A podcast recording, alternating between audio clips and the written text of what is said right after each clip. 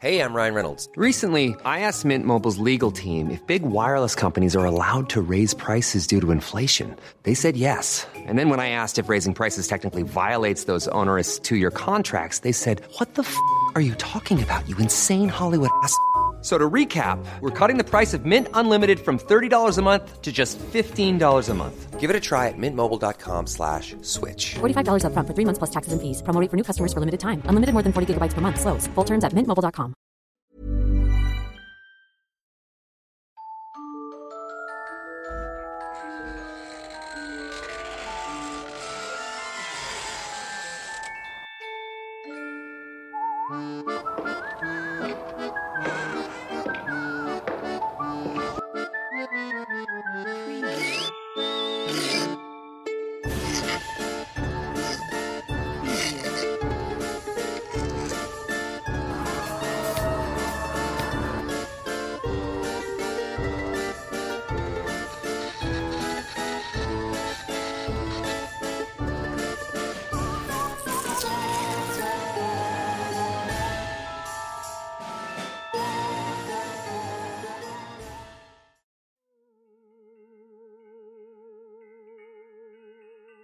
En el sur de México, en el estado de Oaxaca, existe un concurrente y poco convencional lugar. Se le conoce como la Cueva del Diablo. Dentro de esta gruta se conocen múltiples leyendas. Ahí explican los infortunios a los que se someten las personas para conseguir pactos infernales que les aseguran riquezas y poderío. Lo que poco se sabe sobre este lugar es el alcance que tiene la energía de la Cueva del Diablo. Esta, según la leyenda, fue responsable de un trágico e inexplicable accidente que sucedió en la apertura de la vía que cruzaba cerca de la Gruta Diabólica. Desde el inicio la obra presentó inconvenientes para su finalización.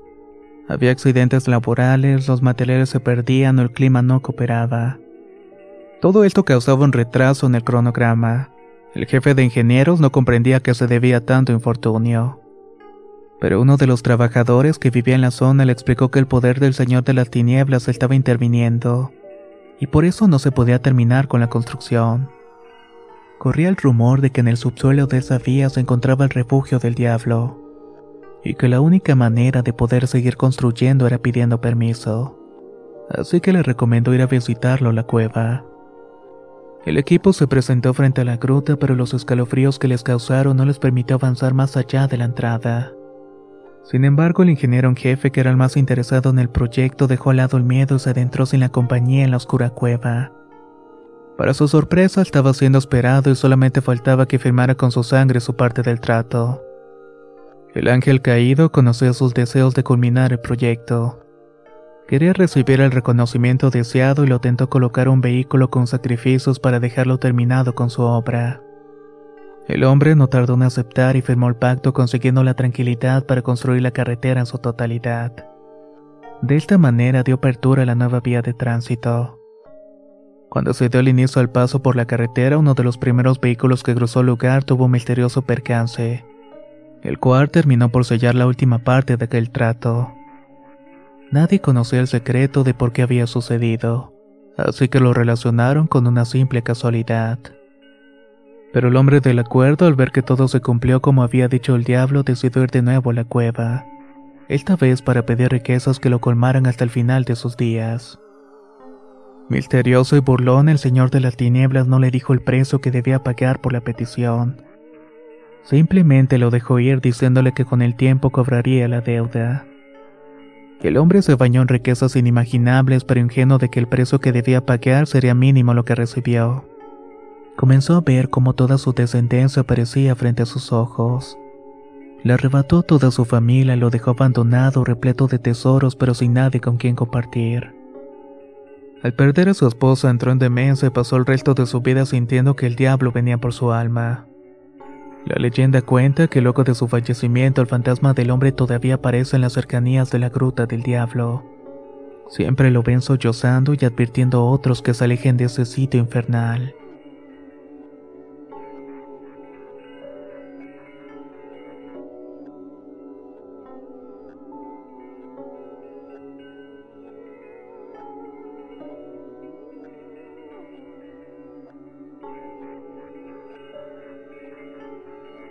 Cuenta una leyenda oaxaqueña sobre un escalofriante evento que tuvo lugar en la mesa del velatorio hace más de un siglo. Un hombre del pueblo retraído y con el que nadie casi hablaba falleció en la soledad de su casa. Fue hallado semanas después por el olor que estaba expidiendo. Las pocas personas que mantenían un trato cordial con el anciano aseguraron que el hombre nunca había hablado de su familia. Así que durante su velorio el número de invitados era bajo y ninguno lo conocía del todo bien. Se dice que antes de que el sol se ocultara llegó a su mesa un sujeto desconocido de ropajes finos. Tenía un porte elegante y la cara estaba oculta por un sombrero. El hombre no era de la zona y al pisar el lugar no paró de llorar frente al féretro del fallecido. Susurraba cosas inentendibles para los presentes y botaba más lágrimas que cualquier persona que asistió. El día del sepelio el hombre apareció de nuevo continuando con el ritual del día anterior. Por esta razón un vecino lleno de curiosidad se aproximó al extraño para preguntar si era familiar del viejo solitario. Recibió como respuesta que se trataba de un amigo cercano que había fallecido y que nunca había conocido. Extrañado por la incongruencia de lo que el elegante hombre decía, le cuestionó de qué forma sería amigo de alguien sin que él te lo conociera. A lo que el misterioso hombre respondió que aquel anciano de pocas amistades era el único hombre que le encendía una mesa de luz para él, y que resultaba ser el alma más perdida en la tierra. Entre escalofríos y dudas, el vecino se retiró dejando solo al extraño. Se dirigió a contarle el resto a los presentes quienes estaban ansiosos de saber quién era aquella persona. Al decirle nadie comprendió a qué se había referido. Pero todos se congelaron cuando observaron al misterioso hombre extraer su calzado. Ahí dejó a la vista una pata de animal con casco. Aterrorizados comprendieron de quién se trataba. El alma más sola y triste, poseedora de un cuerpo mitad humano y mitad bestia. El hombre que más lloró en aquel velorio del pueblo fue Lucifer.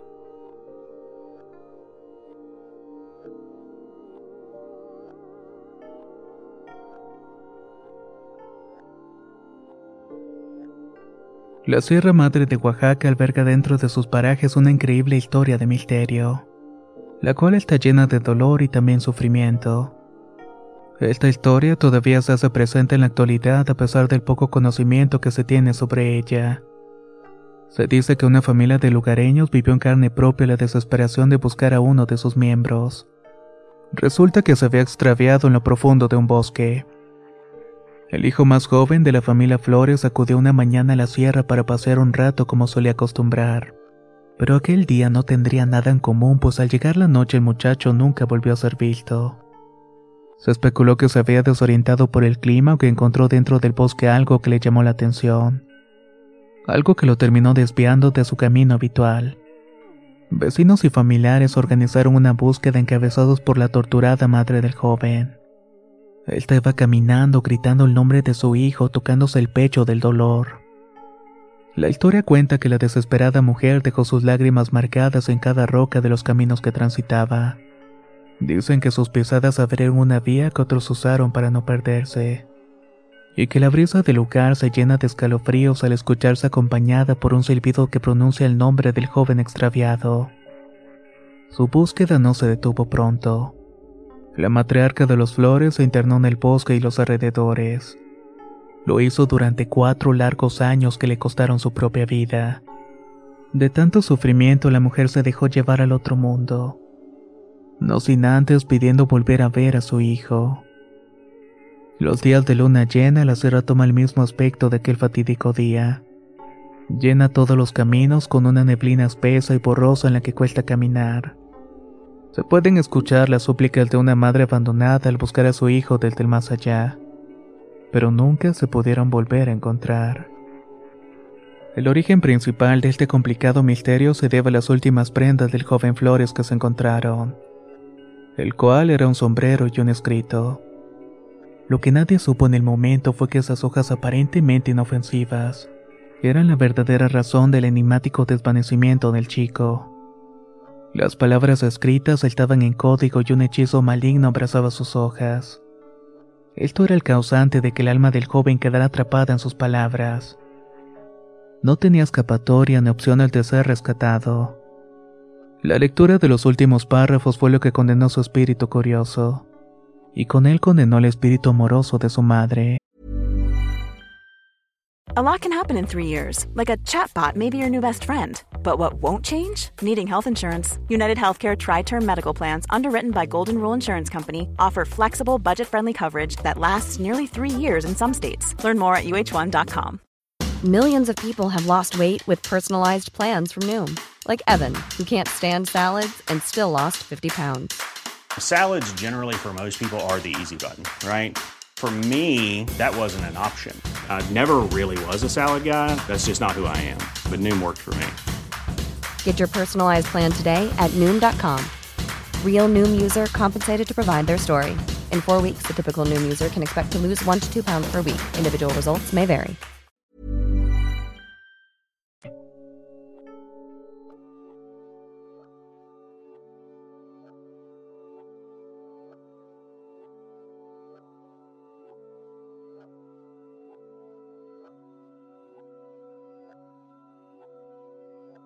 Juchitán es conocido por albergar la antigua cultura zapoteca de la época mesoamericana. Además, en sus calles existen rumores sobre la aparición de nahuales que transitaron por los fríos caminos sin iluminación. Los seres conocidos como nahuales son aquellos practicantes de la magia indígena que esconden su forma humana. Lo hacen a través de la conversión en animales. Esta práctica se ha convertido con el tiempo en una de las más temidas de la cultura popular mexicana debido a su asociación con las malas acciones como maldades, ataques feroces y sustos terribles. Se cree que la motivación de un nahual para atacar a una persona radica en una simple maldad interior. Es un desquite personal o un encargo de un cliente logrando disfrazarse de animal a través de la posesión de un escrito críptico. Esto es justamente lo que le permite completar la transformación. Dentro de la creencia popular existe la idea de que solamente practicantes de mayor edad son los que pueden ocultarse debajo de la piel de un animal. De esta manera consiguen su vitalidad en aspirar la energía de los recién nacidos. A esto los cazan en una de sus transformaciones más comunes que la de un mono gigante que acecha por los árboles. Se dice que es costumbre de estos seres aparecerse en las propiedades donde hay un recién nacido. Se presentan a tempranas horas de la mañana, visitan y llenan de elogios y regalos a la nueva madre. Pero todo esto con la intención de comprobar que hay un bebé en la vivienda. Posteriormente a la visita, en la noche se registra una criatura monstruosa con forma de animal que se asoma por las ventanas. A veces absorbe la energía del infante dejándole una marca.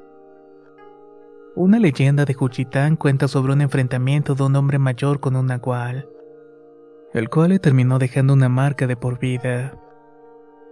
El dueño de una propiedad de la zona se encontraba caminando pasada de las 12 de la madrugada por la oscuridad de la vereda. Ahí unos sorpresivos ruidos llamaron poderosamente su atención.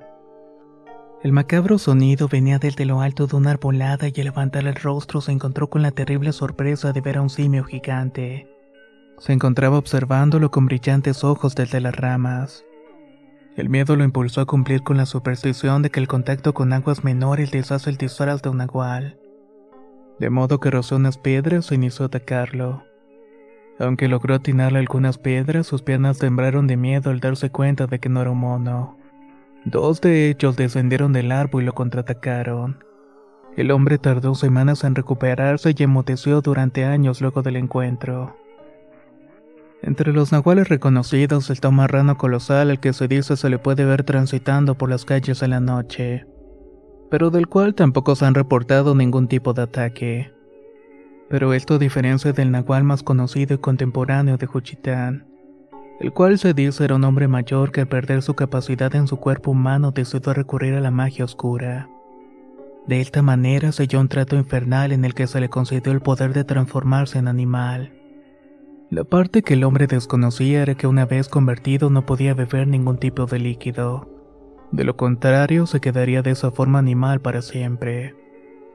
El avejentado y ambicioso ganadero decidió transformarse en un toro, ya que pensaba que era uno de los animales más vigorosos y fuertes que existen.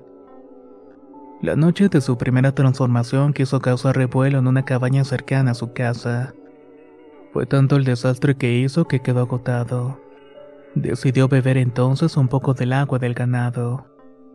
Ahí descubrió la trampa del diablo sin poder volverse a transformar en una persona de nuevo. Las semanas pasaron y en su frustración por el engaño se resignó a vivir de aquella manera.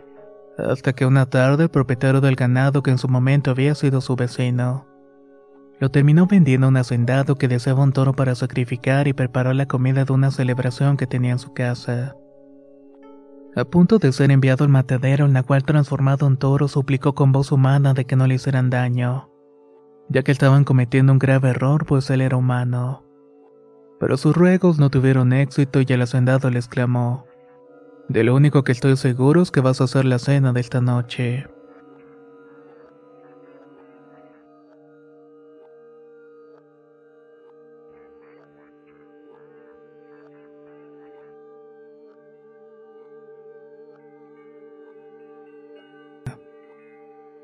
La creencia popular se suele decir que las muñecas se pueden convertir en contenedores para almas perdidas o espíritus malvados. Que estos servirán de compañía o destruirán la vida de los dueños. Estos juguetes populares se han transformado en referencias paranormales que vuelven una pesadilla al estar a solas en una habitación con ellas. Un caso escalofriante lleno de misterio corrió una familia oaxaqueña en siglos pasados. Un hombre de grandes tierras y con un negocio próspero había llegado a su vejez habiendo acumulado una gran cantidad de riquezas. Su estatus no lo definía, pues aunque era uno de los hombres con mayor poderío en el pueblo, gozaba de vivir modestamente compartiendo con sus hijos y nietos y disfrutando de una vida sin tantas comodidades. Pero eso sí, siempre impartiendo su conocimiento. Entre sus descendientes poseía mayor aprecio por su nieta menor la cual se encargó de cuidarlo cuando empezó a empeorar por su vejez. Al quedarle poco tiempo de vida, el anciano decidió arreglar todos los asuntos legales, incluyendo su última voluntad donde especificó cómo se distribuiría su fortuna una vez que él falleciera. La terrible noticia llegó a las semanas próximas. El anciano fue dado a santa sepultura y sus familiares fueron citados para el testamento del millonario hombre. Todos estaban seguros que la neta más joven será la heredera más beneficiada del lugar. Y ella poseía confianza plena en la riqueza que obtendría de su abuelo fallecido. El documento fue leído en voz alta y se hizo la repartición de negocios y propiedades entre los presentes. La joven favorita comenzó a sentirse angustiada por no escuchar su nombre. Fue entonces cuando como última petición del anciano se le otorgó a la nieta lo que el hombre consideraba su bien más preciado una muñeca de porcelana. La reacción de la joven fue una sorpresa para todos los presentes. Se levantó molesta y murmuró frases vengativas mientras se retiraba del sitio. Al llegar a la casa vio la hermosa muñeca colocada en una celda como la había solicitado su abuelo antes de morir. Pero su codicia superaba cualquier pensamiento y sintiéndose denigrada por el anciano lanzó el regalo desde su habitación hacia la calle. Tenía deseos de olvidarse de ella y la humillación de haber sido la única que no había recibido una propiedad o negocio. La joven salió de la habitación para intentar olvidar aquel día. Pero al volver sus penas se paralizaron mientras sus manos temblaban del terror, observando la intacta muñeca colocada en su almohada. Miró por todo el cuarto pensando que alguien quizás la había puesto en la cama, pero solamente encontró un papel al lado del juguete que decía, yo soy tu herencia. Lágrimas corrieron por sus mejillas al darse cuenta que estaba condenada por su avaricia y su conducta falsa con la persona que más la había querido en este mundo. Luego de ese día no intentó volver a botar la muñeca, pero tuvo que vivir el resto de su vida sabiendo que aquel objeto poseído se encontraba dentro de su casa.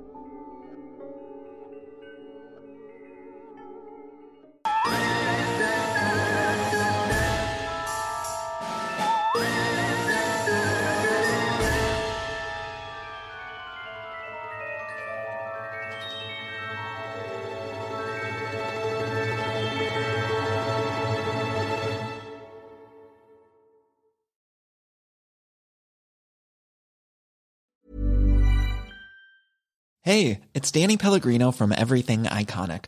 Ready to upgrade your style game without blowing your budget? Check out Quince. They've got all the good stuff shirts and polos, activewear, and fine leather goods, all at 50 to 80% less than other high end brands. And the best part? They're all about safe, ethical, and responsible manufacturing. Get that luxury vibe without the luxury price tag. Hit up quince.com slash upgrade for free shipping and 365-day returns on your next order. That's quince.com slash upgrade. Hey, folks, I'm Mark Marin from the WTF Podcast, and this episode is brought to you by Kleenex Ultra Soft Tissues, your ally to help tackle your allergy symptoms this season. I love the change of seasons, but nobody loves pollen and all those other things floating in the air that make you sneeze during this nice weather. Kleenex Ultra Soft Tissues are hypoallergenic and allergist approved, so fight back against watery eyes and runny noses without worrying about irritating your skin. For this allergy season, grab Kleenex and face allergies head on.